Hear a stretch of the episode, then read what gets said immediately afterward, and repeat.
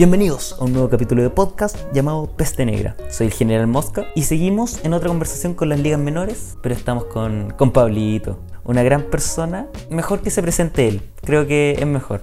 Pablo, enciende tu micrófono, enciende tu poder. Sí, ¿qué tal? Gracias por la invitación. Soy Pablo de las ligas menores y nada, contento de estar acá. ¿Qué instrumento? Eh, toco la guitarra eléctrica y canto algunos temas.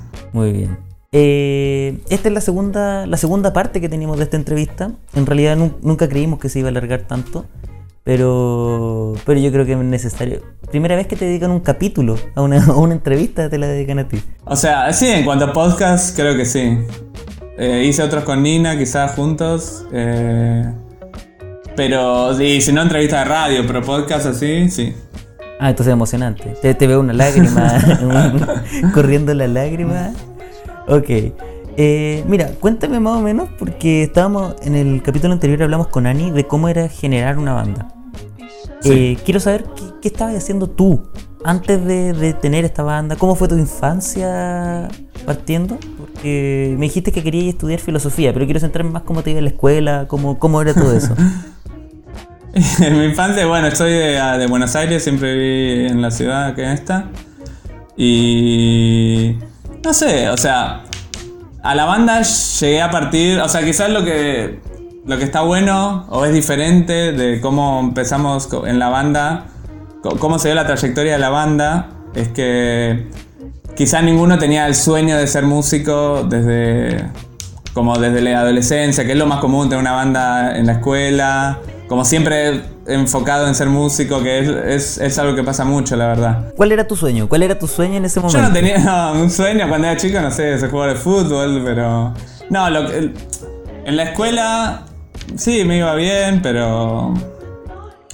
Regular. Y decidí estudiar filosofía. Sí, más o menos. No, me- no no era muy aplicado, la verdad. Pero, pero te- o sea, si me ponía a hacerlo, lo hacía, eso sí.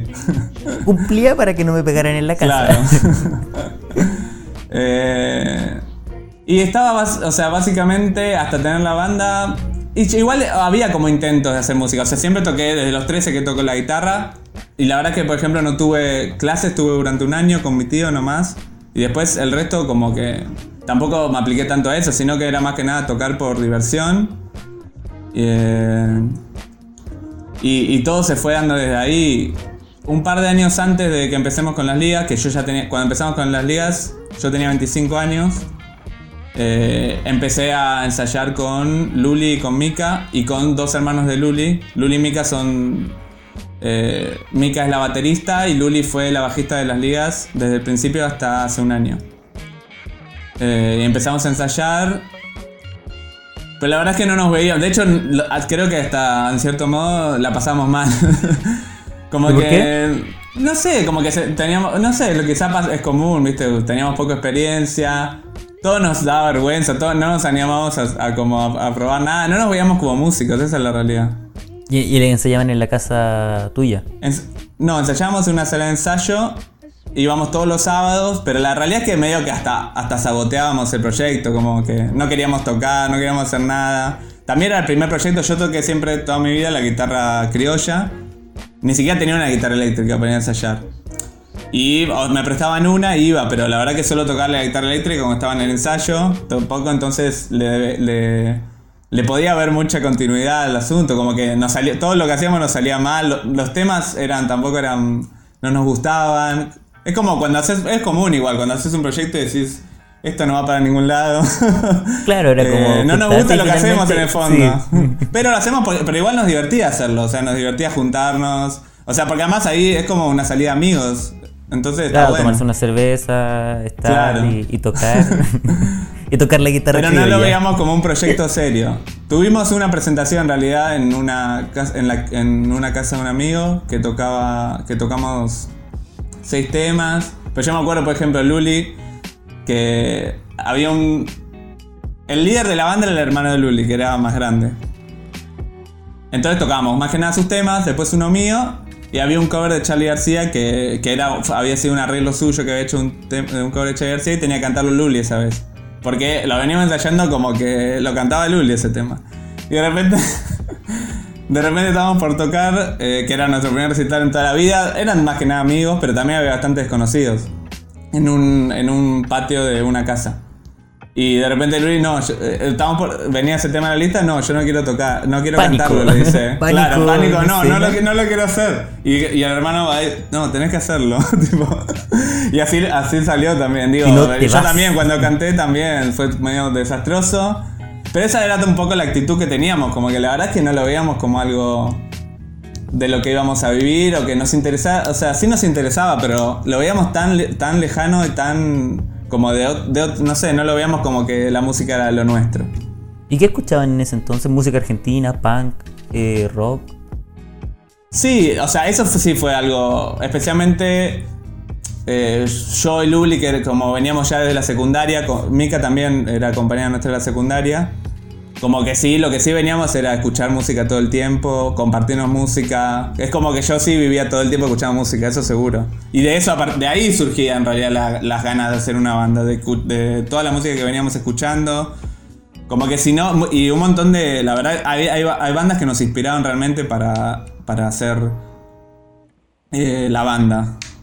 Por ejemplo, yo recuerdo, me acuerdo, por ejemplo, Los Puncetes, una banda que de- como que la escuché y desde ahí con medio que cambié los acordes de todos los temas que venía componiendo, como que los, traté de hacerlos más parecidos a eso, como en- encontré algo que me inspiró realmente como para, para tener un estilo, en cierto modo. También me pasó parecido cuando bien vivo a los 107 Faunos, cuando bien vivo el Mató, como que son bandas que, que, que en realidad sin esas bandas, la verdad que, un, que hubiera sido difícil que nosotros por lo menos lleguemos a la música. Igual creo que es algo común que para tener una banda tenés que tener, en cierto modo, eh, alguien, alguien que vos veas haciendo y digas, che, yo puedo hacer eso también. Porque es muy difícil pensar que uno puede hacer, no sé, lo que hacen, yo qué sé, el- muchos de los grandes artistas de la música. Es muy Kiss. difícil ponerse en el lugar. Sí, es muy difícil ponerse en el lugar de los grandes artistas. Es, es mucho más fácil cuando ves, y que igual los otros también son grandes artistas, pero lo- son más cercanos, en cierto modo.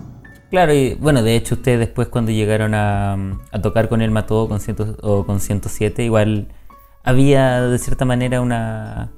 No fue tan difícil llegar y, eran personas como ustedes, que partieron igual. Claro, eso es lo que tenían, que eran personas como nosotros, que como que te- además tenían una visión estética parecida. No sé, es como, pero sí siento que es importante eso para tener una banda también. Ver más o menos qué, qué, qué rumbo podés tomar siguiendo los pasos de alguien, porque es muy difícil hacerlo. Ah, bueno, voy a hacer música y haces lo que te sale de la cabeza.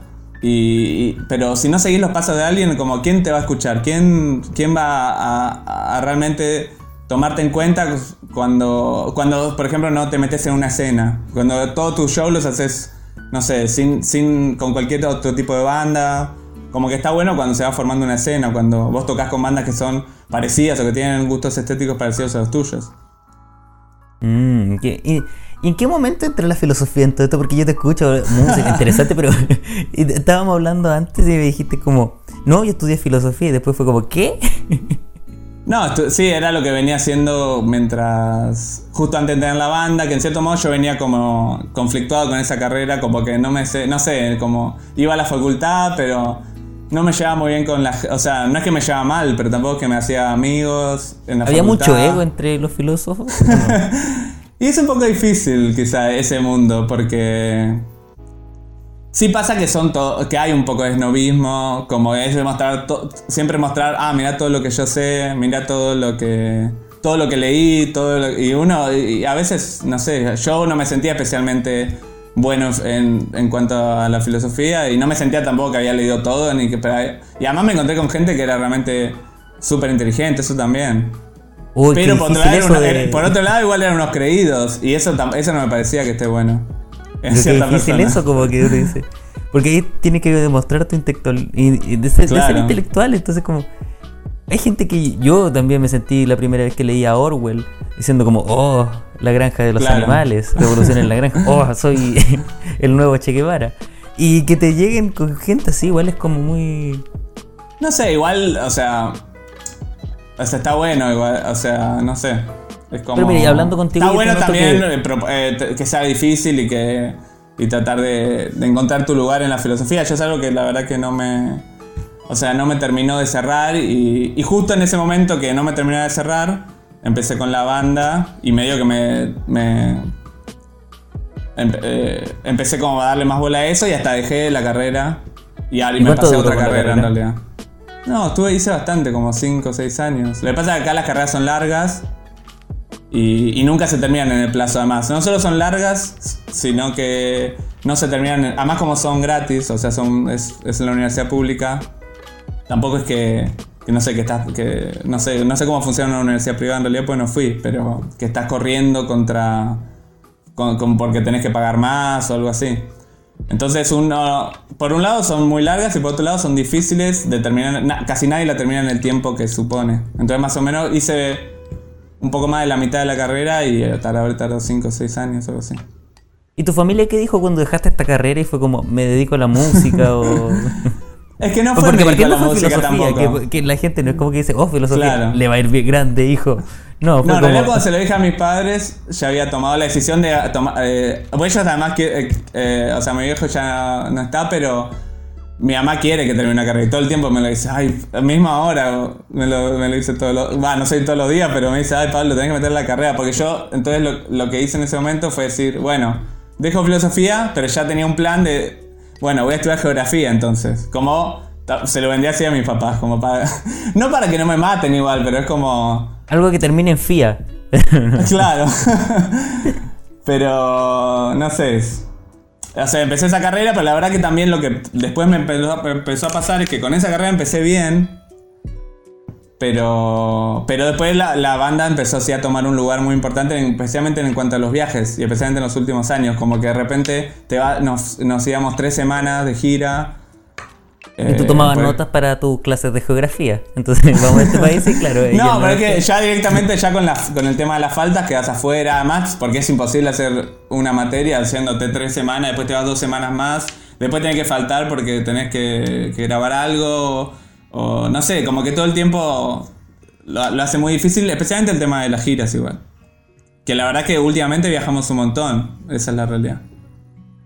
Y ahí quedó la, la geografía. Y ahí está, sí, o sea, ahora la estoy haciendo. Aproveché en realidad que ahora que no tenemos giras porque no se puede viajar y estoy haciendo por Zoom algunas materias, así que veremos. De hecho, ahora estamos haciendo la entrevista y paralelamente estás haciendo la tarea. No, bueno, también es difícil, además, porque van pasando los años y ya cuando uno es más grande, como que cuesta, la es verdad. que después uno se ponerse- va sintiendo viejo. Sí, si uno, si uno se va sintiendo viejo es la Cuando tiene realidad. gente de, Pero de- bueno, tampoco pierdo nada tiene, por hacerlo. Tiene gente de 18 años. Claro. como- y es como el abuelo. El... Sí. Sí, además me cuesta en realidad que es algo que no tiene nada que ver con la música, estudio geografía. Es como que. Entonces también, si fuera algo relacionado con la música, quizás le encontrás más el sentido. Como que Eh. tengo medio la. Pero pasa mucho en la banda eso, porque. es- No, porque la por ejemplo, filosofía la te chica. creo. Claro, Te pero las chicas. por ejemplo, la eh, filosofía con la arquitectura, música. Sí, Estudiaron arquitectura, digo. Y trabajan de arquitectas. Eh, después Annie, Annie eh, es diseñadora gráfica, que eso lo aplica bastante en la banda, porque por el tema de las ilustraciones, de diseños gráficos de discos y de flyers. Pero uno siempre a veces cuan- con, las decisiones que va tomando termina teniendo como proyectos muy diferentes que uno que van para lados totalmente diferentes, como que si gastas tiempo en uno no vas a poder usar el tiempo en el otro y como que a veces medio que no le encontrás el sentido a, a las dos a hacer las dos cosas, como decís, te debería elegir una y preocuparme del 100% por eso. Pero bueno. pero finalmente tú arriesgaste. No, y bueno, tampoco tanto, porque la verdad es que igual, o sea, yo no me, no me estoy matando por la facultad.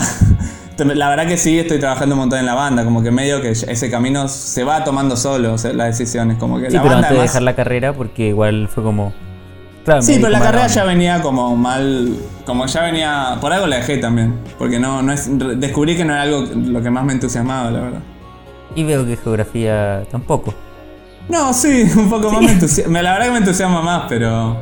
Pero Porque ahora te creo, sí, mira, te ahora creo la sí la filosofía. banda... La filosofía un poco con la música, uno puede decir, claro, acá tiene un mensaje filosófico, pero y la geografía con la música como, "Mm, mira, nombra todos estos países en esta canción. No, bueno, yo la usé, en- o sea, si vos te... Va, siempre los primeros temas que hice, la verdad que...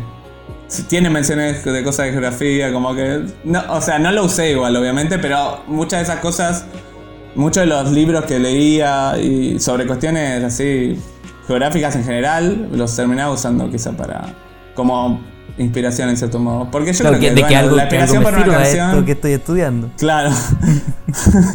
Hay que sacarle no por eso, provecho. sino que sale solo. Bueno, pero bueno. Después estudio educación física, deporte y claro, tengo que meter eh, una canción que se llame Tus abdominales. Eh, y en ese momento sentiste algún apoyo de tus padres diciendo como me dijiste que claro tu mamá quería que terminara una carrera pero entrar a la música fue como hijo no será algo mejor No, o sea. Porque es que la verdad que es que lo que pasa, mira, lo que pasa con la no es que uno entra en la música y ya está, el resto lo deja. O sea, cuando entras en, con, por lo menos es lo que nos pasó con nuestra banda, no es que de un día para el otro teníamos un contrato con una discográfica o algo así. O sea, empezamos bien de a poco, tocábamos, no sé, una vez por mes. eh, no es que- y ensayamos, bueno, una vez por semana, pero a veces no. Como que, era- o sea, no era que nos llevaba mucho tiempo al principio la banda. Sí, era un proyecto que le poníamos un montón de ganas, pero tampoco había tanto para hacer. o sea, cuando empezamos con la banda, no sé, había ni siquiera había Instagram, por ejemplo. Como que también es como era otra época. Es increíble como. Claro.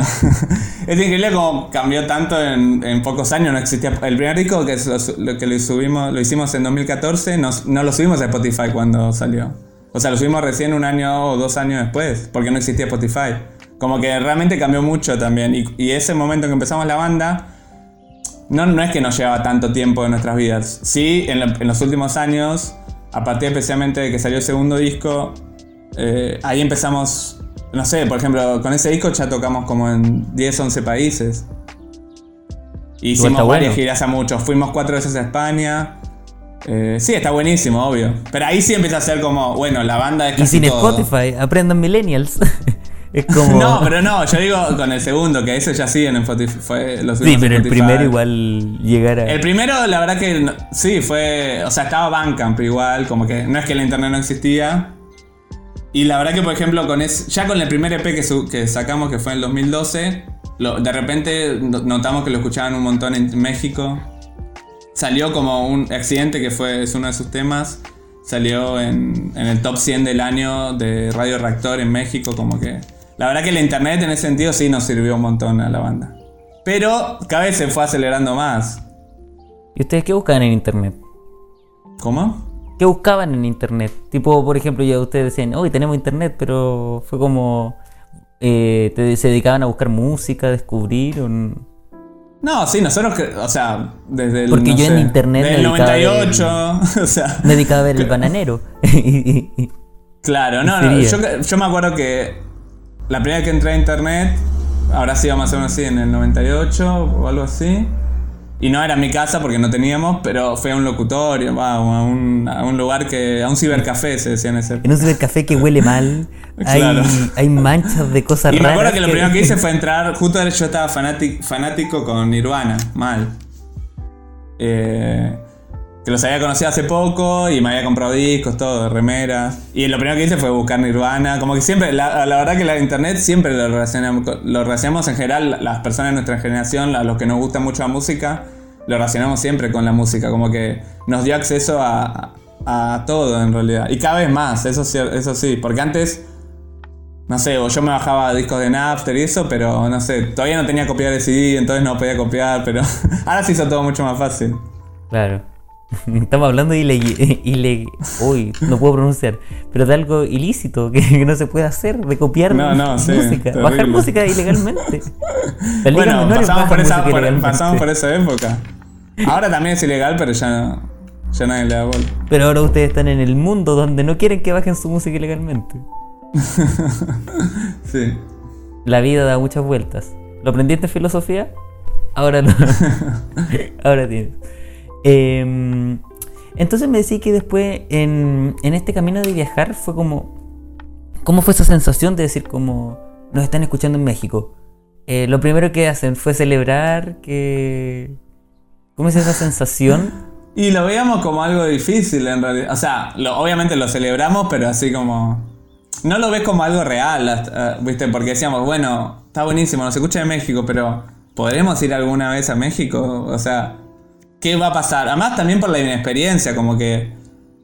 nosotros, por ejemplo, no sé, no, no es que sacamos nuestros discos y los sacamos y los subimos a, a través del Aptra, pero también fue de una ma- forma muy independiente. es como que lo subimos a Bandcamp, hicimos unas pocas copias eh, del primer, digo, del primer EP.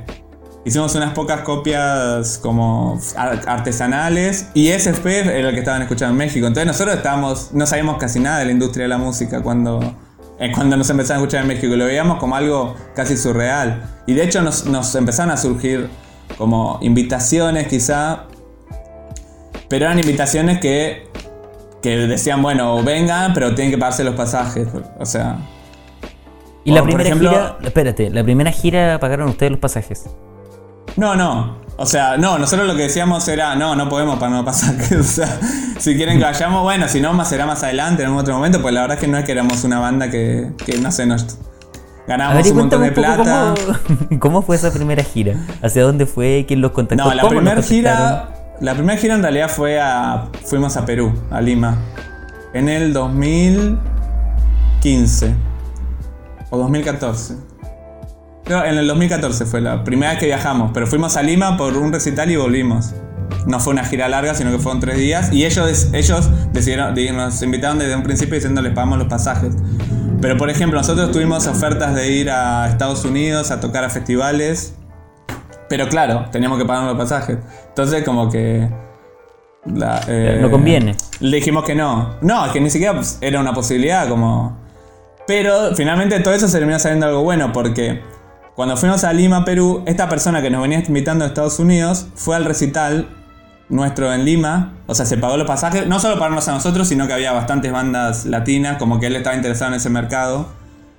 Eh, y le gustamos mucho, como que hicimos tu- eh, como que ahí fu- fue por primera vez donde hablamos y de eso terminó pasando que como tres años después esa persona empezó a trabajar en Coachella y nos eh, terminó invitando a Coachella. Y ahí sí con, con un poco de ayuda da- por parte de ellos para poder costear. Uh, los como cuando, te, y todo cuando eso. te escribe la ex y te dice, oye, salgamos. Como. No, pero bueno, está bueno porque estuvo bueno, la verdad. Como, fue- fueron pasando las cosas, porque tuvimos un montón de, de ofertas y la verdad que no, no como que era un, era un medio molesto que te inviten como que vos te sentías mal diciéndoles que no, pero era como... O sea, nos, nos encanta que nos invites, pero la verdad es que no tenemos plata para, para hacer es- ese tipo de, de proyectos. O sea, no, no, no sé. También nos había pasado que nos invitaron de España, pero también era como, bueno, tienen que pagarse los pasajes. Y bueno, y, la verdad que te sentías re halagado porque te inviten, pero, pero era algo que en ese momento de la banda era imposible de hacer. Y cuando hacen giras, por ejemplo, su última gira fue por España, creo que es Chile y, Ujú. y otro lado. ¿Y ese lo costearon ustedes? ¿O fue con una productora? Eh, no, o sea, fue cambiando. Algunos sí los costeamos nosotros, se pues como... Y otros quizás los costea el booker o, o la persona que nos lleva, pero después los saca de, de- de la ganancia de la gira. Como que en Mm. realidad es, ba- es- es bastante parecido si lo costea vos o no. Sí, porque tienes Porque que lo- organizar el viaje, la ruta. Sí, bueno, o sea, la geografía. Pero lo que nos pasó, lo que nos. Sí. lo que nos pasó, por ejemplo, cuando fuimos a Lima, ahí sí, no, o sea, no nos pagaron, pero nos pagaron el viaje y, fui, y, y tocamos, pero. O sea, la verdad que la pasamos genial, fue uno de los mejores viajes que tuvimos. Fue la primera vez que fuimos a. La primera vez que tocamos afuera del país. Pero claro, también muchas veces hay ese arreglo de que a vos no te pagan los pasajes, pero después no te pagan nada por tocar. O sea, vos vas, te pagan la comida, el estadio, igual está buenísimo, especialmente cuando estás empezando. ¿Y tú Ya ir a otro del país? país. ¿Antes? ¿Qué? ¿Habías salido ¿Yo? del país antes? Sí, como de, de no, esta sí. gira. Sí, había ido- sí, había salido. Pero la verdad es que el otro día justamente me fijaba todos los países que, que conocí gracias a la banda. O sea, yo había salido del país, pero solo a países limítrofes de Argentina. Nunca había ido a Europa, nunca había ido a Estados Unidos, ni a México. Eh, después no me sorprende cuando me doy cuenta que estuvimos en El Salvador, en, tocando en Guatemala, en, en, Cost- en Costa Rica. Como países que nunca se me hubiera ocurrido que iba a ir. Y no- Así que- entonces, ¿qué, ¿cómo es la sensación de decir como una persona como yo, Pablo, que, que estudió geografía? ¿Cómo, ¿Cómo estoy acá tocando y la gente está tocando nuestras can- está coreando nuestras canciones? ¿Cómo fue esa sensación de decir... Y sí, bueno, yo creo que justamente este momento de la cuarentena también sirvió para pensar en todo eso, todo lo que hicimos durante todos estos años, porque como que medio que siempre estás bueno, metido en lo que estás haciendo, ¿viste? O sea, de repente estás en Costa Rica, pero no estás pensando, uy, qué loco que estoy acá, sino que estás pensando, uy, tengo que ir a, a probar sonido a tal hora. Después, porque además estuvimos en Costa Rica un día, no es que llegamos, descansamos un poco, fuimos a probar sonido, después tocamos y después nos fuimos al otro día. Entonces no es que recorrimos mucho. Como que eso es lo que tiene, viajas a un montón de lugares, pero lo ves poco. Pero lo que ahora en la cuarentena te pones a pensar todo lo que logramos, todas las cosas que lograste y está buenísimo, la verdad. Pero en el momento a veces es difícil verlo. Aunque parezca raro. Pero uno está remetido en lo que. en el trabajo que tiene que hacer. ¿Y ahora la gente te reconoce a ti, por ejemplo, en la calle?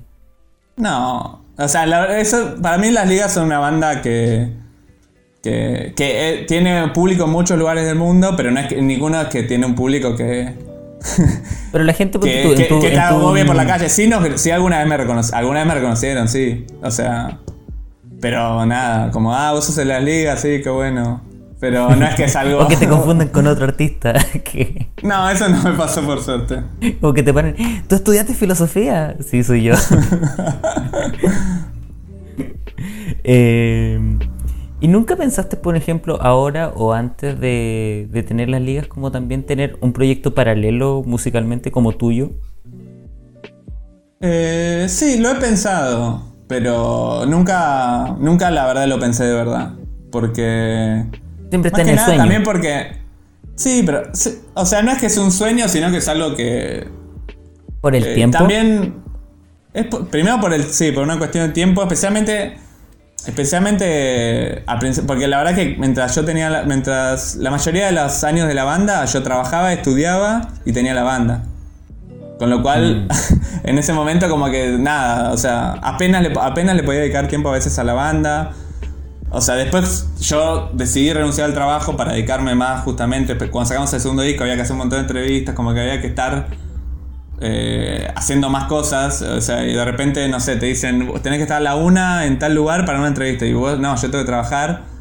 Y entonces estaba bueno, la verdad, que como dejar el trabajo. Especialmente porque era un trabajo que no me gustaba, como era un trabajo que no tenía nada que ver con nada. Entonces dije, bueno, dejo el trabajo y veo qué, qué pasa con la música. Después de última, si necesito buscar otro trabajo. ¿Y, qué trabajaste antes de eso? No, trabajaba en una. Eh, primero en una agencia de viajes, cuando empezó la banda, pero haciendo así más cuestiones administrativas. Y después trabajé en un. en una. ¿Cómo se llama? En un. consultorio de medicina laboral. ¿Y qué tal?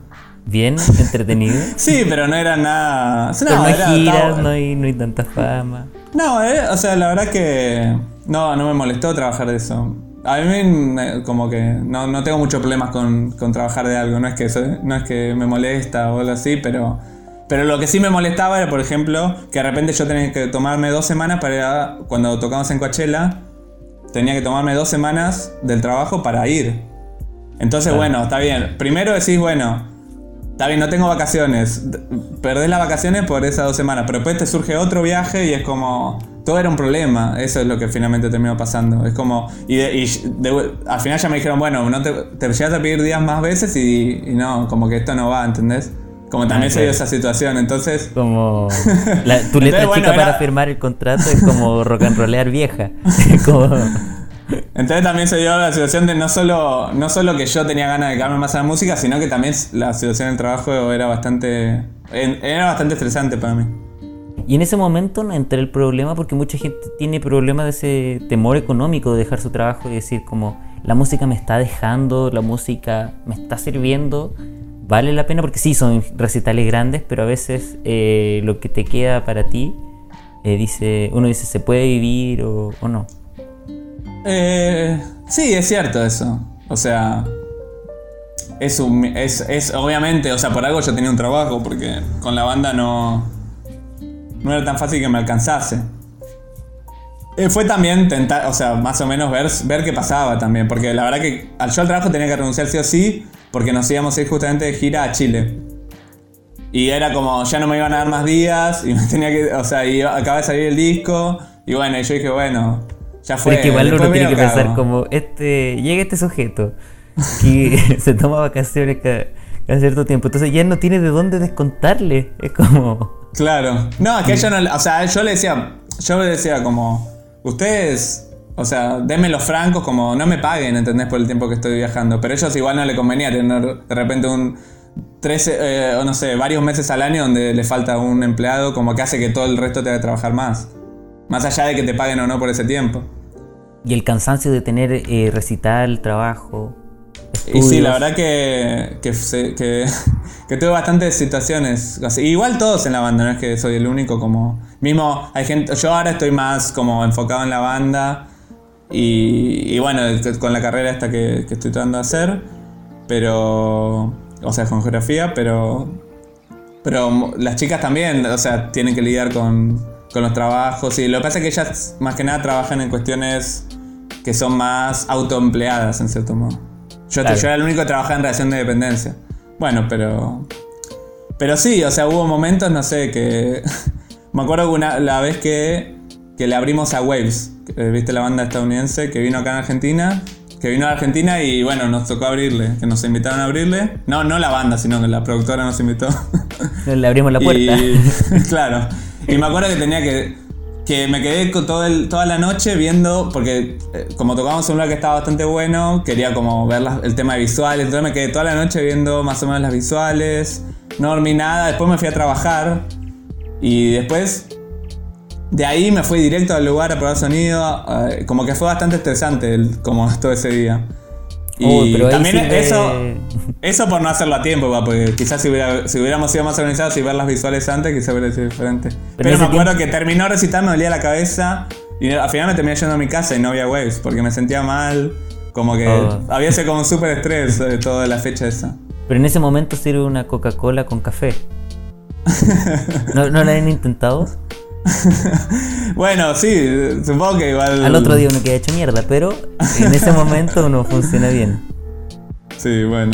Pero bueno, fue bueno, esas cosas que pasaban de repente. O bueno, tener que volver de, eh, un viaje y, al, ir del aeropuerto directamente al trabajo, como cuestiones así. Y después tener la vida, de tu vida, o sea, tu vida personal. Sí, después el resto. O sea, no te queda nada para ti. No hay amor para sé, No sé. no hay amor para. o sea, fue un momento que era complicado. No, lo, finalmente lo que terminó pasando ahí es que, bueno, lo que, lo que se terminaba perdiendo era, era justamente la carrera de geografía. También por eso la sigo haciendo, porque, claro, vos tenés el, dos trabajos, básicamente: de las ligas y tu otro trabajo, y sí, después para estudiar es re difícil. Claro. Y para salir con amigos también. Finalmente tus amigos. o se quedan siendo finalmente del mismo círculo musical. O... Claro, eso pasó mucho, que... O sea, nosotros además cuando no tocamos solemos ir a recitales de amigos, como... Pero la verdad que... Ani me contaba que en un momento les cancelaron un concierto y después fueron a ver a, su, al concierto de, no me acuerdo si era 107 Faunos. Y, lo fueron a ver y, era como, claro, nos cancelan y vamos a otro concierto. Claro, sí, la verdad que eso está bastante bueno acá. Después lo que nos pasó últimamente es que en los fines de semana muchas veces igual tocábamos en el interior. Cuando no estábamos viajando afuera, o sea, haciendo giras largas de tres semanas, eh, de repente estábamos, bueno, vamos sábado y eh, viernes y sábado a tocar acá al interior de Argentina. ¿Y a qué hora también los conciertos? ¿A qué hora regresan a su casa ustedes? Eh, no, o sea, cuando son en Buenos Aires, la verdad que al principio también tocás hasta re tarde, porque cuando estás empezando, más que nada, que son otro tipo de recitales, ya en los recitales, cuando vas creciendo como banda, los recitales empiezan a, a hacer más temprano, quizás terminan las 12. Pero después cuando estás en el interior, acá en el interior de Argentina, la gente no sale de su casa hasta las 3 de la mañana. Como que hay como una costumbre como de que todo es tardísimo. Entonces ahí sí, cuando estamos de gira, ahí sí tocamos y quizá, no sé, terminamos a las 5 de la mañana tocando. Existe esa presión cuando la gente te dice otra, otra, y tú como no, tengo que ir a estudiar geografía. no, ya cuando, estás tocando, la verdad, sí. Cuando estás tocando estás disfrutando y, y no te importa nada. Claro. Eh, sí, el problema es, por ejemplo, a las chicas que, que manejan. Yo no manejo, eh, pero a veces, muchas veces hay que manejar después. Eso sí, a veces es bastante problemático. Y después, no, lo que tiene en España, por ejemplo, todos los recitales terminan a las 10 de la noche. Como, eso es, como. Son totalmente diferentes en ese sentido. En España sí, como que la fiesta como tal eh, dura hasta tarde. tratar de Claro, pero recitales-. Pero el- sí son bastante puntuales con el, con el horario del concierto. Sí, Sí, Acá en Italia no pasa tanto eso. Es como. claro. Como existe desfase. Y el problema es que acá existe el tren. Entonces, igual es muy lejos de todos los lugares. Entonces. Además, yo vivo en Florencia, en un lugar apartado donde no llegan bandas tan conocidas.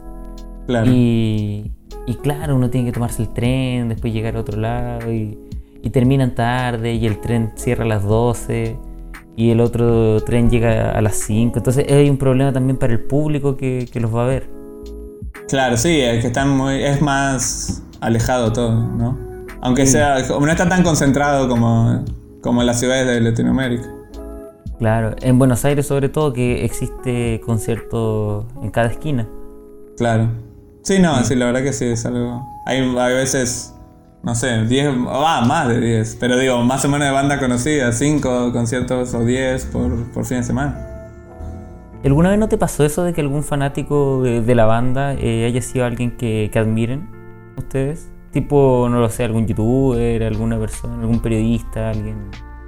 O que te Que se guste haya vuelto fanático de la banda. O no sé si fanático, pero que le guste que, y que les quiera hablar y, y tú digas, oh, mira, le, o estoy conversando con este sujeto y... Eh, no, más que nada nos pasó con músicos. Especialmente con los músicos de esa banda que te mencioné al principio, los Faunos, se mató, como que no, eran, eran en cierto modo ídolos nuestros. Porque los habíamos visto por varios años ya. Ya tenían como una carrera. Los de Mató ya tenían una carrera de 7 años quizá. Y ellos fueron también los que nos apadrinaron en cierto modo y nos entramos a su sello. Y para nosotros, la primera vez que tocamos, por ejemplo, nuestro segundo recital, eh, tocaba Chango solista con nosotros. Porque fue parte de ese apadrinazgo, como que ellos nos, ellos nos descubrieron. En realidad fue cierta parte del Aptra que sería Tom de Bestia Bebé, Pipe, que fueron que fueron a un recital, nuestro primer recital, que era en una casa, que otra, eso no es el mismo de que te había contado al principio, otro recital, este es el primero de las ligas, que también había sido en una casa y que y bueno, ellos, ellos le presentaron después la banda a Chango, al resto de, a, a Gato de los Faunos, como al resto del Aptra, y a partir de ahí empezaron a tocar, empezamos a tocar en el Aptra. Y ya nuestro segundo recital fue tocando con Chango, nosotros no podíamos creer. Como que era Chango solista, solo con la guitarra, pero igual era como, como increíble que tan, en tan poco tiempo estemos tocando con las personas que con, las que queríamos tocar en el fondo, porque nosotros si teníamos que elegir en Argentina con quién querías tocar un recital era con ellos. Entonces, nada, por eso decía que es importante como ver de poder entrar a una escena cuando tenés una banda nueva, o ver qué ban- con qué bandas puedes relacionarte, para que después, eh, nada, eso sirve a que, a que crezca tu público, porque el público, es probable que al público que le guste tal banda, si vos, es- si vos seguís más o menos, te gustan los lineamientos estéticos de esa banda y vos haces algo parecido, es probable que también les guste tu banda. ¿Y ustedes no han apadrinado ninguna banda? La verdad que... eh, La verdad es que no. No, pero no es por, es por una cuestión también de que nosotros entramos en un, en un como en una escena que ya medio ya estaba armada, como que se- seguimos siendo un poco los nuevos en algún sentido. Todavía no, no dimos ese paso de, de no sé, ah, nosotros somos, no sé, los la banda importantísima que, que puede darle lugar a la otra. No nos sentimos de esa manera, quizá, y quizá por eso no lo hicimos todavía. Todavía nos sentimos como dentro del sello Laptra, como muy cómodos ahí. O sea, Y una banda igual indie, sí, prácticamente. Igual sí. ¿Qué? es una banda indie. Sí, igual sí lo que sí hacemos es siempre, siempre invitamos bandas eh, como a, nuestro, a nuestros recitales y, y no suelen ser del Aptra, o sea, hubo un montón de momentos en que sí, siempre tocamos con bandas del Aptra, pero la verdad que todos los recitales que fuimos haciendo en los últimos años siempre invitamos bandas de, que fuimos conociendo como por tocar con ellas, porque de repente de casualidad tocas con ellos en algún lado, o de repente te gusta su música, y tratamos la verdad de, de abrirnos y, y, y hacer que otras bandas toquen con nosotros. Lo que no, lo que no hicimos fue quizá ponernos en el lugar de apadrinar bandas, eso todavía es algo que no hicimos. Oye, eh, ¿te tinca si nos vamos con una de las tuyas de que cantas en las ligas menores? Dale, dale. Acá tengo la guitarra. Adelante, Voy a tocar. El Voy a tocar los. Es tuyo. Dale, voy a tocar Los Días, que es una canción que está en nuestro último disco.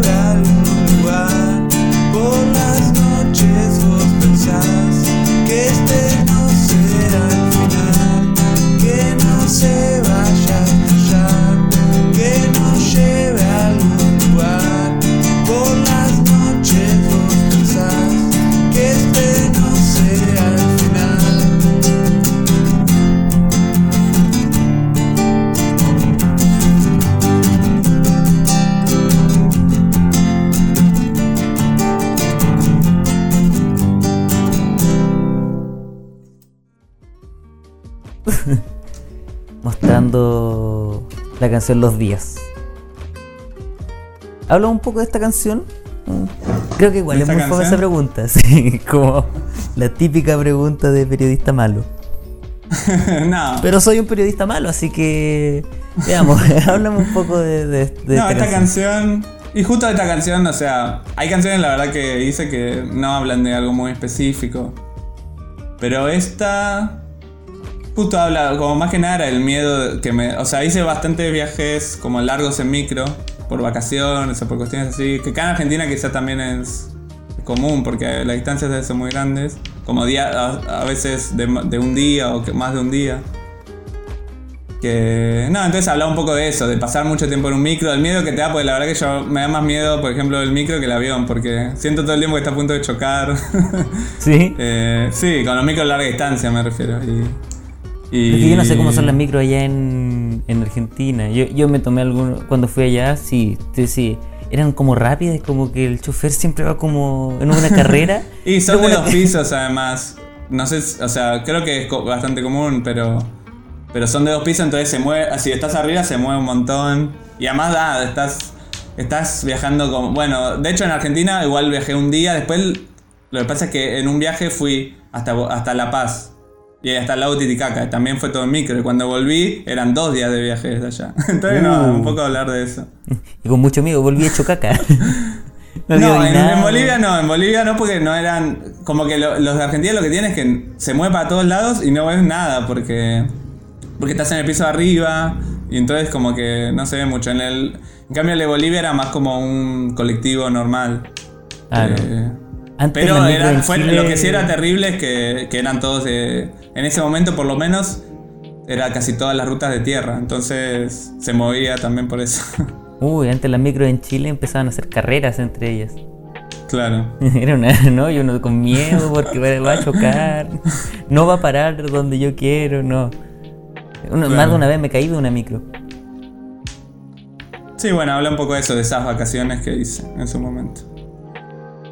Y ustedes como banda tomaban vacaciones, como que me imagino que después de todo esta se crea un grupo de amigos finalmente. Sí. Eh, no sé si tomamos tantas vacaciones. Sí, hicimos viajes como, por ejemplo, pasar. Fuimos hace poco, hace, hace un poco, hace un- dos años, por ejemplo, a pasar eh, Año Nuevo a la costa argentina, acá al, al Océano Atlántico.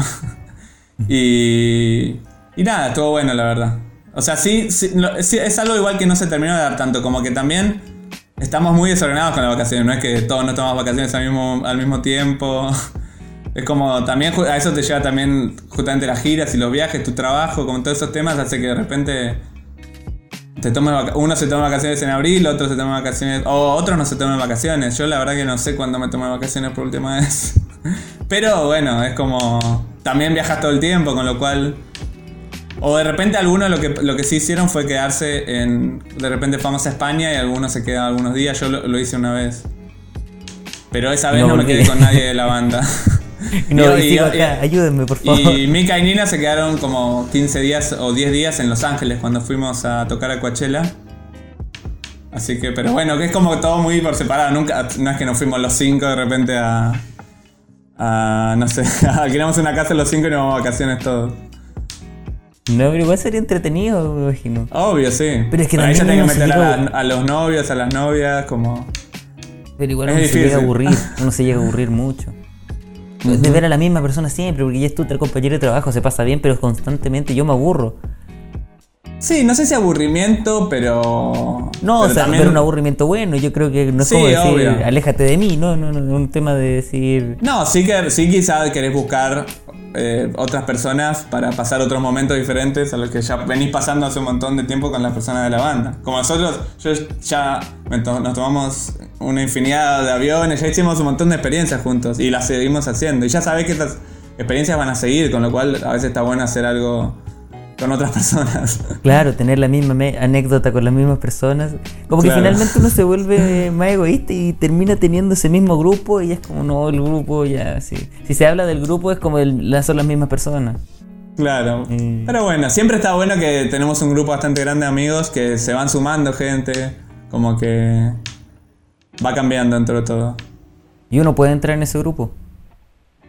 Sí, vos, sí, obvio. O sea, no, quizás no somos los más abiertos del mundo, pero tampoco somos tan cerrados. Pero lo pensaste, miraste hacia arriba. No, y- hay gente, hay entró, obviamente entra, entra gente al, al grupo. Otra gente tiene que pagar su comisión, que son aproximadamente.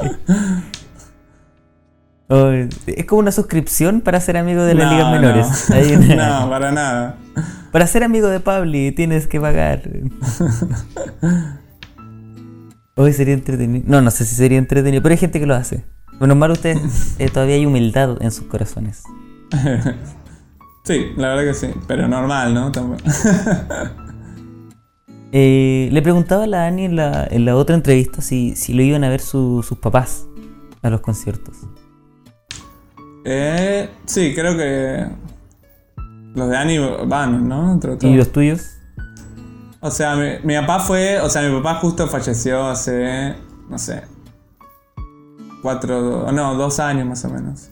O sea, en realidad, está- me pasa que, bueno, fue una etapa difícil porque, bueno, él estuvo en coma dos años y después falleció. Entonces, es difícil a veces pensar cuándo pasó. Pero sí, me fue, lo bueno, la verdad que es algo que rescato un montón, es que él me pudo ver durante todo el principio de la banda y nos fue, me fue a ver bastantes veces. Después mi mamá ya sola fue, pero a las fechas bien importantes eh, y acompañado como por mi tía, como si no encuentra alguien con quien ir no va a ir, obviamente. Es una persona grande, la verdad, y bueno. Pero sí, van. Lo que pasa es que... Nada, si son más jóvenes los padres es más fácil que vayan. Claro. mi, mi- mamá es bastante grande, la verdad. Me tuvo ¿Qué edad grande a mí. 70. Pero igual todavía queda rock and roll en las venas de una Obvio, obvio, 70. sí. no, y fue, fue, pero no fue la que más fue. No, fue, no es la madre que más va. No se metió el moch. No, no. Pero sí mira todo, por ejemplo, mira las entrevistas, o sea, ahora que hay eh, Instagram Live y todo eso, mira las entrevistas de Ani, mira como todo lo que haya de la banda lo mira, Está pendiente de eso. Y seguramente va a escuchar esto. seguramente sí. Tu mamá tiene Spotify. Eh, sí. Ah, lo puede escuchar. No Bueno, lo usa mucho igual, no lo usa, pero lo tiene. Va a estar en YouTube. Lo escuchan juntos, aprovechando la cuarentena. Después ponemos las redes sociales de tu mamá para que la sigan y hagan amistad con ella. Eh, a todo esto, ¿qué música escuchaba tu mamá? ¿Con qué música te criaste de, de eso? ¿De tipo Sandro? ¿O No, Sandra, no. Lo que sí escuchaban era Rafael. Serrat, por ejemplo. Que yo me acuerdo que yo le sacaba el- como el cassette de Serrat para escucharlo yo Como que. Bueno, uno se hace un poco fanático de la música que escuchan los padres al principio, por lo menos. Sí. Y después me acuerdo que tenían que hacer Luis Miguel, pero ni siquiera les gustaba tanto Luis Miguel. Pero a mí me gustaba mucho, a partir de, de tenerlo en la casa. A Luis Como que no Miguel. fueron, no, no fueron Ten- mucho. ten- Tenerlo en la casa Claro. tomando mate que iba todas las tardes. No, a partir de tener los discos ahí. Pero no fueron mucho de. De escuchar. O sea, no, no era muy fanático de la música. No O sé. sea, finalmente era un. Claro, es como raro cómo partiste tú también, porque uno cree un músico, tiene una familia muy. Muy. Sí, pero son cosas, no sé, también un poco me parece que es la cuestión de, de ser medio hijo único. También un poco te lleva a, a- como a, a todo el tiempo estar buscando cosas o descubriendo cosas, como que, Como claro, no sé, uno se pasa todo el día solo. viendo la tele, se pasa todo el día haciendo, co- como tratando de pasar el día, como, después obviamente tenía amigos, pero digo, siempre estás en el momento de que al vivir solo, con tus, yo vivía solo con ellos, al vivir solo te pones a investigar un montón de cosas, como que no es que... Y finalmente eso terminó, ter- para mí es lo que terminó también hacer- haciendo de que empiece a descubrir música, empiece a... Porque no es que la música la tenía en mi casa, sí tenía algunas cosas, pero la verdad que yo como de muy chico empecé como a, a investigar a partir de lo que veía en la tele, a partir de como que me volví bastante fanático de, de las cosas que veía en la tele. Claro, porque finalmente el que iba conociendo es porque se metía y se ya estaba. El fanático era la persona que se sentaba a averiguar de esas cosas. Hoy en día cualquiera puede ser un fanático de algo, busca en internet y. Sí, igual no te volvés, o sea, lo que tiene es, es diferente la época, como que ahora es, es- es hasta más difícil ser fanático quizá, como que si sos fanático tenés una tanta cantidad de cosas que como que tendr- tendrías que tener, no sé, horas y horas para poder estudiar todo lo que había- todo, todo lo que tenés a disposición. Yo cuando me hice poner fanático de Nirvana, me acuerdo, como que me compré un disco y ya era fanático, o sea, ya para eso me había leído una entrevista en Rolling Stone, me compré un disco, me compré una remera, no podía hacer nada más, básicamente. No es que iban a Claro, venir a tocar además. todo, ya era fanático yo. Ahora, para mí, si sos fan- para ser fanático, tenés que, no sé, ten- o sea, si se querés ser fanático de verdad, eh, tenés que leer, o sea, tenés toda disposición tuya para, para leer sobre la persona que te gusta, para, para escuchar todo su disco, puedes escuchar todo lo que sacó, las cosas inéditas, como que eso no era algo que estaba, que se podía Claro, hacer en- cuando era chico. eso. Claro. Ahora, de hecho, lo cuando era estaba- chico, sí, sí. Estaba nervioso como que no sabía que si la gente escucha entrevistas de, lo- de los músicos. Es como... Es una gran pregunta, la verdad. ¿Tú escuchas entrevistas de, de otros músicos, guitarristas? O- Yo sí, pero tiene que ser. No escucho cualquier entrevista, quizá. Como que, no sé, es como que soy muy selectivo, quizá, con. Y Tiene depende que ser algo en lo que esté muy fanatizado de- en el momento. No es Ah. que me pongo como. Y con ciertos músicos, claro, quizá con un músico que me encanta, digo, uy, tengo que escuchar su entrevista si la veo, por ejemplo, en YouTube. Y un músico, otro músico que también me encanta, no me dan ganas de escuchar la entrevista. Como soy como, no sé, pero creo que es así siempre. por- es como todo medio así ahora, como que tenés tanta oferta que finalmente elegí por cuestiones cap- súper caprichosas, como. O quizá terminás escuchando la entrevista de un artista que no te gusta tanto, pero sabes que la entrevista va a ser divertida. Y quizá un artista que te encanta, como. No sé, sabes que ya conocés, lo sabés más o menos lo que va a decir, o. Y no lo escuchás, no sé, es raro. ¿Y en las entrevistas cómo se dividen ustedes? ¿Tipo siempre habla Ani o, o cómo lo hacen? No, o sea, lo que pasa es que, bueno, justo estamos en una época bastante anormal, que estamos todos separados. Eh, antes hacíamos entrevistas de más de uno también. Como Sí, que. me imagino. Sí, no, no. O sea, y además, todavía no, no estaba este furor de las. De, o sea, la verdad que hicimos más entrevistas, creo, en estos últimos meses de cuarentena que, que las que veníamos haciendo en el último tiempo, antes. Sí, yo me metí en cualquier minuto a Instagram y era como las ligas menores en vivo con alguien, la Claro. menores en vivo. Sí, porque surgió toda una, un- No sé, como de repente la gente se dio cuenta que es algo que se podía hacer bastante fácil y. Y que estaba bueno. Y, a- y las bandas aceptan, porque las bandas también están. Bueno, en nuestro caso estamos más encerrados y. No es que tengamos mucho problema para. Para hacer una entrevista. Pero. Eh, no sé, en cuanto a quién la hace, tratamos de ser bastante. como. que no, no sobrecargar tanto a Ani tampoco. Porque Ani también es la que. La mayoría de gente quiere entrevistar, eso también es una realidad. Claro, sí, la Que pasa en, todo en cada banda, claro, es como que a veces hasta prefieren no entrevistarte, prefieren no entrevistar a, a las ligas menores si no, si no lo va a hacer Ani. Pero igual no es, no, es, no, no, no es la mayoría de los casos, la mayoría de los casos muchas veces la, hace- la hago yo, la hace Nina, más que nada. Eh, y Sí, yo, yo hablé con Ani. y le nosotros tres lo dijo- hacemos. Y le dije, no, yo quiero a Pablito. Yo quiero entrevistar a Pablito. si no es Pablillo, eh, no entrevista. No, para mí, era- para mí está bien igual, como... Para hacer una entrevista también vos querés... O sea, el que entrevista quiere que también la vea la mayor cantidad de gente y la realidad es que la, es- eh, los grupos se identifican con, también con la cara del líder y la cara de... O de la persona que canta la mayoría de los temas. O no sé, son, son cuestiones que se dan dos solas, pero la verdad que es una banda que trata siempre de como... Todos tenemos como medio un trabajo dentro de la banda y la manejamos bastante dentro entre los, entre los cinco. Como que no es que... Y siempre, se siempre tratamos de consultar las cosas entre los cinco, no, no se, no se toman muchas decisiones como de uno solo, así como... Eso no suele pasar, la verdad. También las bien. entrevistas, muchas veces es como, che, voy a hacer esta entrevista y no es que... Y lo contás, no es que... Y está todo bien. Claro. Quizá No, lo que fue más difícil es el tema de los, de los vivos mus- eh, tocados. Como que al principio nos surgieron como eh, to- para tocar en, en YouTube Live, pero era como medio difícil tocar los cinco. Sí, Porque, por el tema de la sincronización. desfase, sí. Y si no, lo tenés que hacer como un video grabado que no. Y, y que no sea en vivo, claro. Después, igual, como. Es un tema ese también. como que medio que Ani tiene que ahí hacer como un trabajo que, que nosotros pensamos, bueno, va a ser como por un tiempo y después vamos a poder volver a la normalidad, pero cada vez se va estirando más el tema de la cuarentena y, y no sé, vamos a ir viendo. Como que está bueno también, ah, está- primero está bueno para Ani también no, no hacer todo ella, pero también está bueno para nosotros como también tener algo para hacer, porque si no, muchas veces estás viendo las, los vivos de, otra, de Ani y, y nada, y, y te sentís un poco con ganas de, uy, me encantaría tocar con ella. Claro. Y, bueno. ¿y no les pasa que están hablando constantemente o, o no? Como, como que se están tomando un break de, de ustedes mismos. O... No, no, o sea, no estamos. está- o sea, por el grupo tenemos un grupo de WhatsApp que ahí hablamos casi bastante. Después hicimos algunas reuniones por Zoom. O sea, no estamos ni en un punto ni en el otro, no estamos ni todo el día hablando. Como también está bueno este parate en cierto modo, es un parate que, para, que está bueno para utilizar para hacer otras cosas, quizá.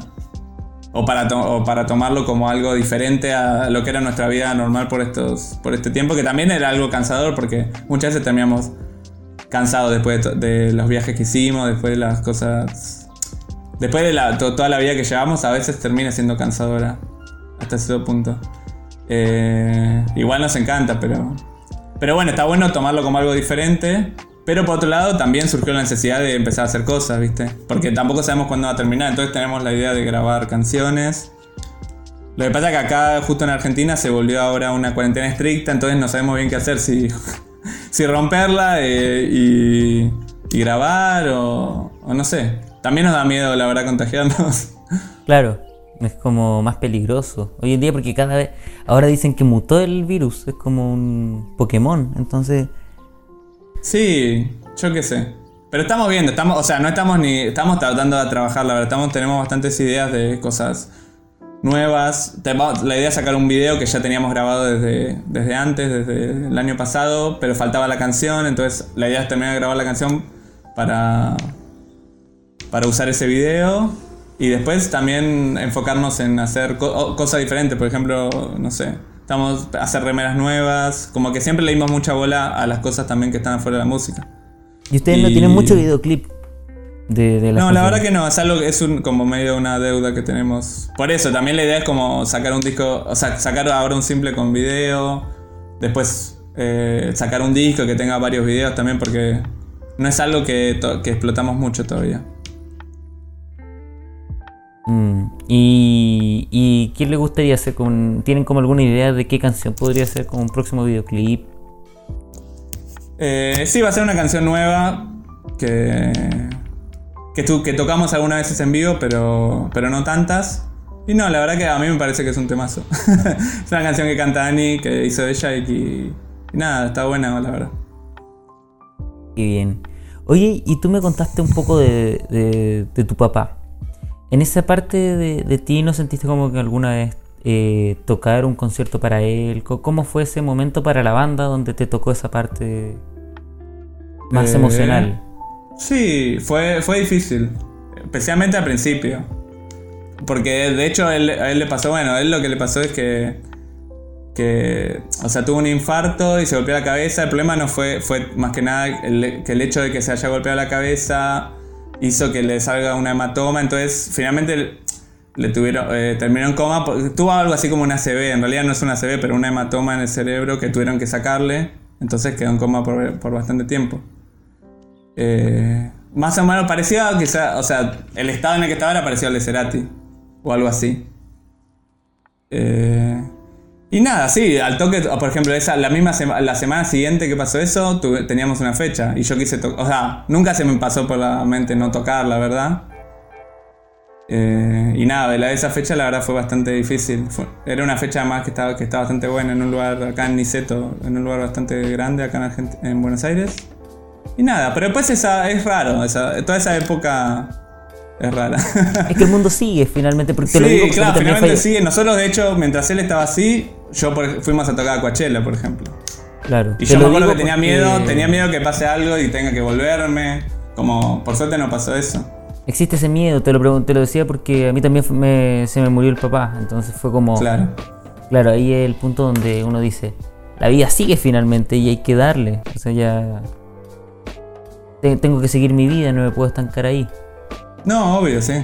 Esa fue el- la idea. Pero claro, como era- fue una banda- época bastante Como banda. ¿cómo, cómo se lo tomaron tu- tus amigas hoy en día, que, que, es tu- que son las ligas? No, Como que fue contarlo perfecto, en o ese momento y fue como contención, ¿qué, qué fue? No, sí, obvio, sí. Me acuerdo que ellas no, no, eh, fueron a, a- mismo al hospital en el momento. Eh, y después nada, lo normal, o sea, es algo que por lo que todos pasamos en general, como son cuestiones de salud que, suelen pasar. Y nada, o sea, sí, estuvieron como eh, apoyándome siempre, obviamente. Y si yo tenía, de hecho, yo lo- hubo una fecha que tuve que faltar. La única fecha que falté a ligas menores fue por algo relacionado a esto, en realidad. No eso exactamente, pero como yo lo iba a visitar y mi viejo estaba en terapia intensiva, me terminé contagiando una enfermedad intrahospitalaria, algo así. Que ahora no me acuerdo bien cu- cuál, cuál era la enfermedad. Algo en los pulmones era, pero no me acuerdo bien el nombre. que es algo común en realidad. Y, y claro, y esa fue la, y me dijeron, no, no puedes, o sea, tener cuidado porque esto es peligroso, porque como no, no, no puedes eh, hacer nada. Y justo teníamos una fecha en La Plata y yo la llamé, la llamé como, che, no voy a poder tocar. Y nada, fue, me reemplazó Tom de Bestia Bebé. Esa fue la única fecha así, fecha de verdad, así con eléctrica, con banda, todo, así que no pude ir. Pero bien, o sea, se encontró reemplazo y, y todo bien. No, obvio, sí. De hecho, por ejemplo, nosotros con Mika, Mika en un momento se fue do- dos meses a Europa y también tuvo su reemplazo y seguimos tocando. La verdad que somos una banda que siempre siguió tocando. Nunca paró. no. Y en algún momento, bueno, es que ya a esta altura no creo que se quieran separar porque tienen este break, porque hay, hay bandas que se separan porque ya es mucho tocando y se toman un tiempo, no que se separen porque hay peleas, pero se toman tiempos porque creo Claro. que, que puede ser mejor. ¿Ustedes no les pasó eso como en algún momento pensar en decir, tomémonos un tiempo, no tocar un tiempo y descansar? Y sí, o sea, como idea, quizá ha pasado, como decir, bueno, che, podríamos, ahora que vamos a, por ejemplo, cuando grabamos el disco anterior, como ahora que vamos a grabar, quizá podríamos tocar menos. Pero después terminaba pasando que te invitaban a una fecha, estaba buena. Además, también pasó a ser más importante la parte económica también, como sea, de repente ibas a tocar y entonces eh, ya empezabas a ganar un poco de plata, entonces estaba bueno también, como te da también ese incentivo de, de que... para- como que es difícil a veces dejar de tocar desde ese punto de vista también. Como hay fechas que te recierran por todos lados, entonces, ¿por qué vas a dejar de tocar?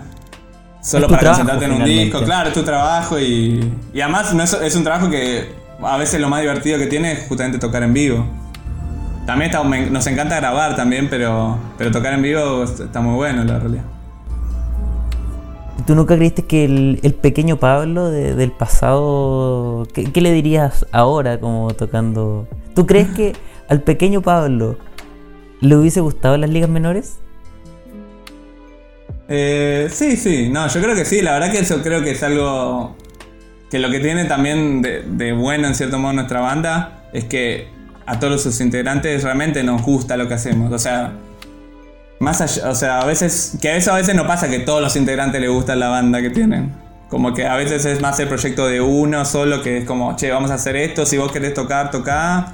Y si no te gusta, bueno. Pero yo creo que es una banda que, que, que a todos nos gusta lo que hacemos. Y nos parece que ustedes se van escuchando, por ejemplo, tú en la micro te vas escuchando tus canciones, las canciones de la liga, se van escuchando, se toman esos No, tiempos. eso ya, eso ya no. Sí lo escuché mucho y me aparecía por en Spotify. La canción que más escuchaste del año y era una de Liga Menores, pero porque, no sé, acaba de salir el disco y quería compararlo con otros temas, con otros discos de otras bandas, como a ver cómo sonaba. Pero más que nada es eso, con los momentos en el que estás grabando o acabas de sacar el disco, que lo pones como para, más que nada para, no sé, para, para ver cómo, cómo quedó, ¿viste? Y para compararlo con otras bandas y para ver qué se puede mejorar para el próximo disco. Pero uno escucha más desde ese lugar, quizá. Más desde, bueno, ¿qué podría, qué podría cambiar para el próximo disco? ¿Qué podría haber cambiado en este tema? Que más que escucharlo por placer. Porque además esos temas los tocas, bueno, por lo menos en nuestro caso los tocamos en vivo todo el tiempo. Mm. Es más, muchas veces hasta te, te da un poco de rabia escuchar las cosas viejas porque, no sé, como que son re diferentes a lo que terminó siendo la canción en vivo. Como que de repente un arreglo se te termina ocurriendo dos años después, como tocándolo. Después de tocar tanto el tema, empezás a hacer un arreglo nuevo que te gusta más que el que grabaste en el disco. Y, y nada, entonces a veces es medio raro escuchar los temas viejos. ¿A tu mamá le gusta alguna canción en particular de las ligas? No. sí, le gusta, pero no, o sea, la verdad que no me Pero yo te dije, mi mamá no es una persona que. que sea muy tan fanática de la música. Y le gusta más otro tipo de música, no le gusta tanto. Pero sí le gusta la banda, no- nunca, nunca le pregunté qué tema realmente le gustaba o, o- o si realmente los distinguía entre sí los temas. Pero quizás. no la quieres sí. poner en conflicto. No, quiere... No, quizás sí le gusta y no me lo dijo, pero quizás le tendría que preguntar. Bastante fría tu mamá. No, fría no es, eso no. Eh, nos vamos con otra canción tuya. No sé si podías acercar un poquito el micrófono, así por lo menos se escucha más tu voz. El micrófono. eh, sí, O sea, ahí sí vas cantando. Este. Ok. Sí, sí. dale. Voy a hacer una canción que, que no salió en ningún disco nuestro, pero bueno.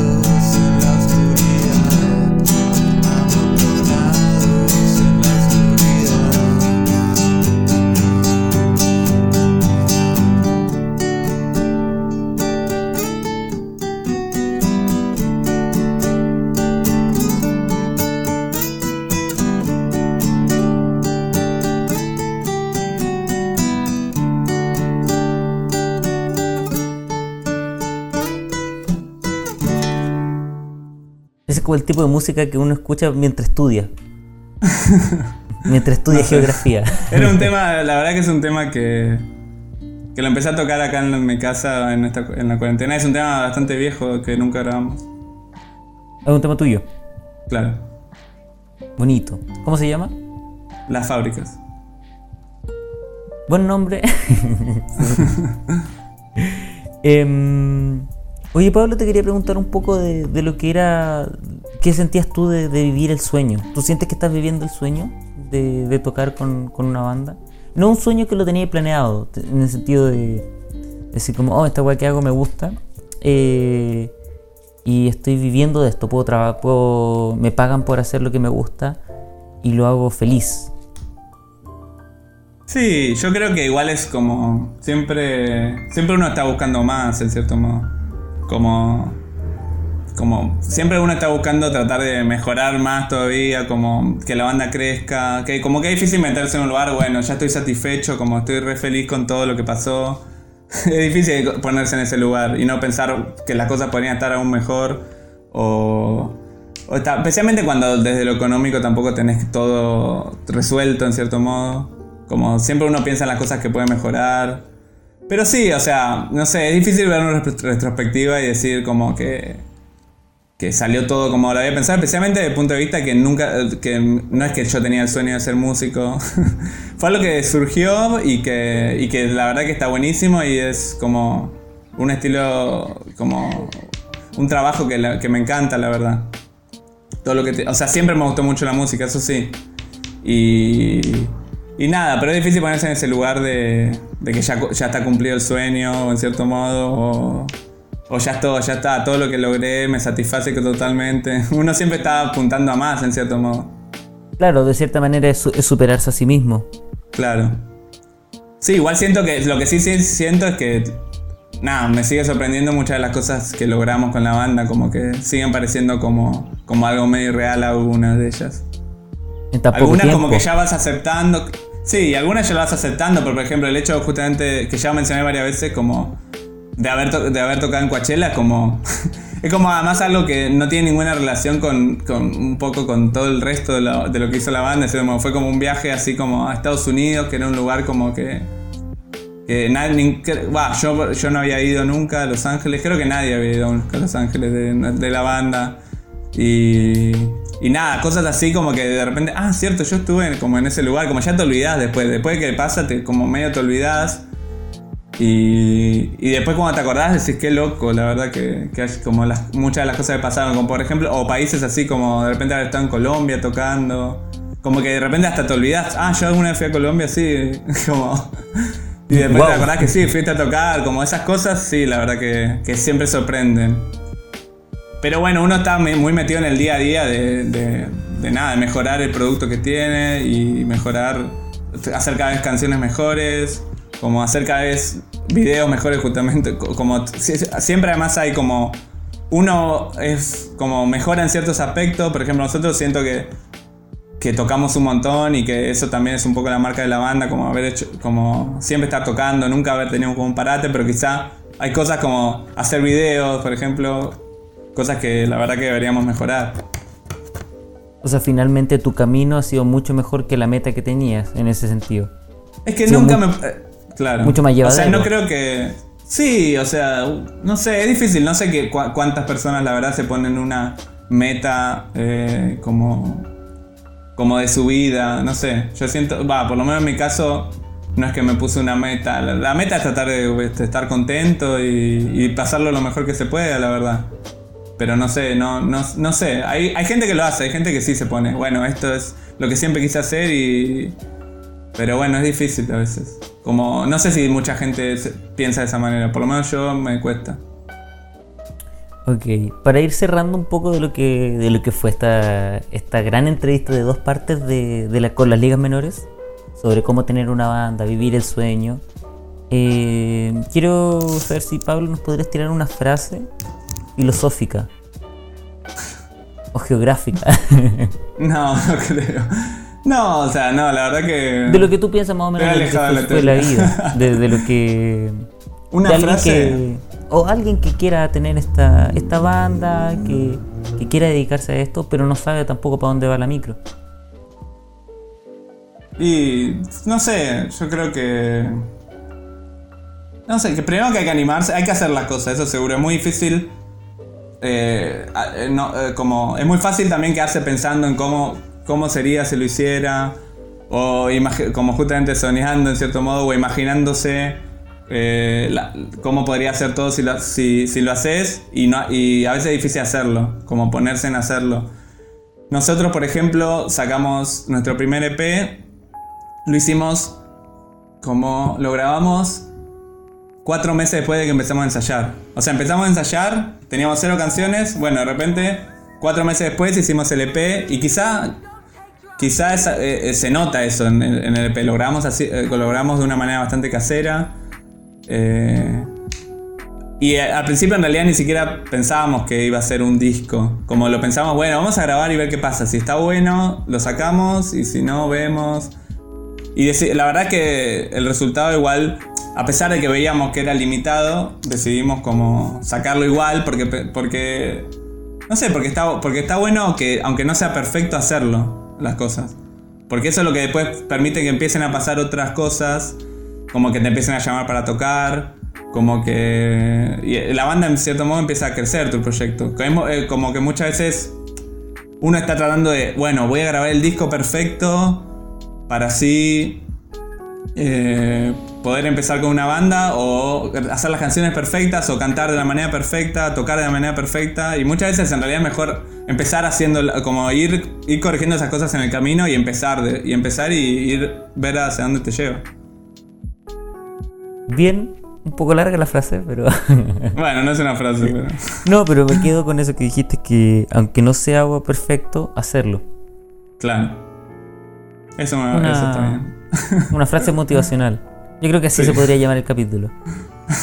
Está bien. Perfecto. Eh, gracias por venir a este estudio de Peste Negra desde tu casa. Gracias. No, gracias por invitarme. Eso, yo creo que, no sé, mira, yo siempre soy malo para cerrar estas cosas, así que respete para que lo respeten. Y, y nada, te mando un abrazo. Dale. Y- Ah, dale. Bueno, una persona que recibe los abrazos, una persona que solo recibe amor. Hablo de las ligas menores, me parece. No, no, te mando un abrazo también y gracias por la invitación. Y nada, espero que estamos en contacto. Sí, estamos en contacto, buenísima. Filosofía, geografía y música. Una Bueno. persona, un animal, una, persona completa. Eh, nos vamos con una canción. Esto, esto no te preocupes, te lo edito yo. Eh, no sé con qué canción nos vamos a ir, pero ahí se me va a ocurrir. Una canción abierta. Eso, eh, soy el General Mosca. Nos pueden buscar en, en Instagram como arroba General Mosca. Eh, los pueden buscar a ellos como las ligas menores o como Pablito. ¿cómo? No sé cuál es tu Instagram. Kemper campeón. Muy bien, impronunciable. Pero, Es que mi apellido y campeón después no es tan difícil. ok, no te preocupes. Lo vamos a poner en la descripción. Dale. Eh, eso. Muchas gracias por escucharnos y chau chau. Bueno, chao.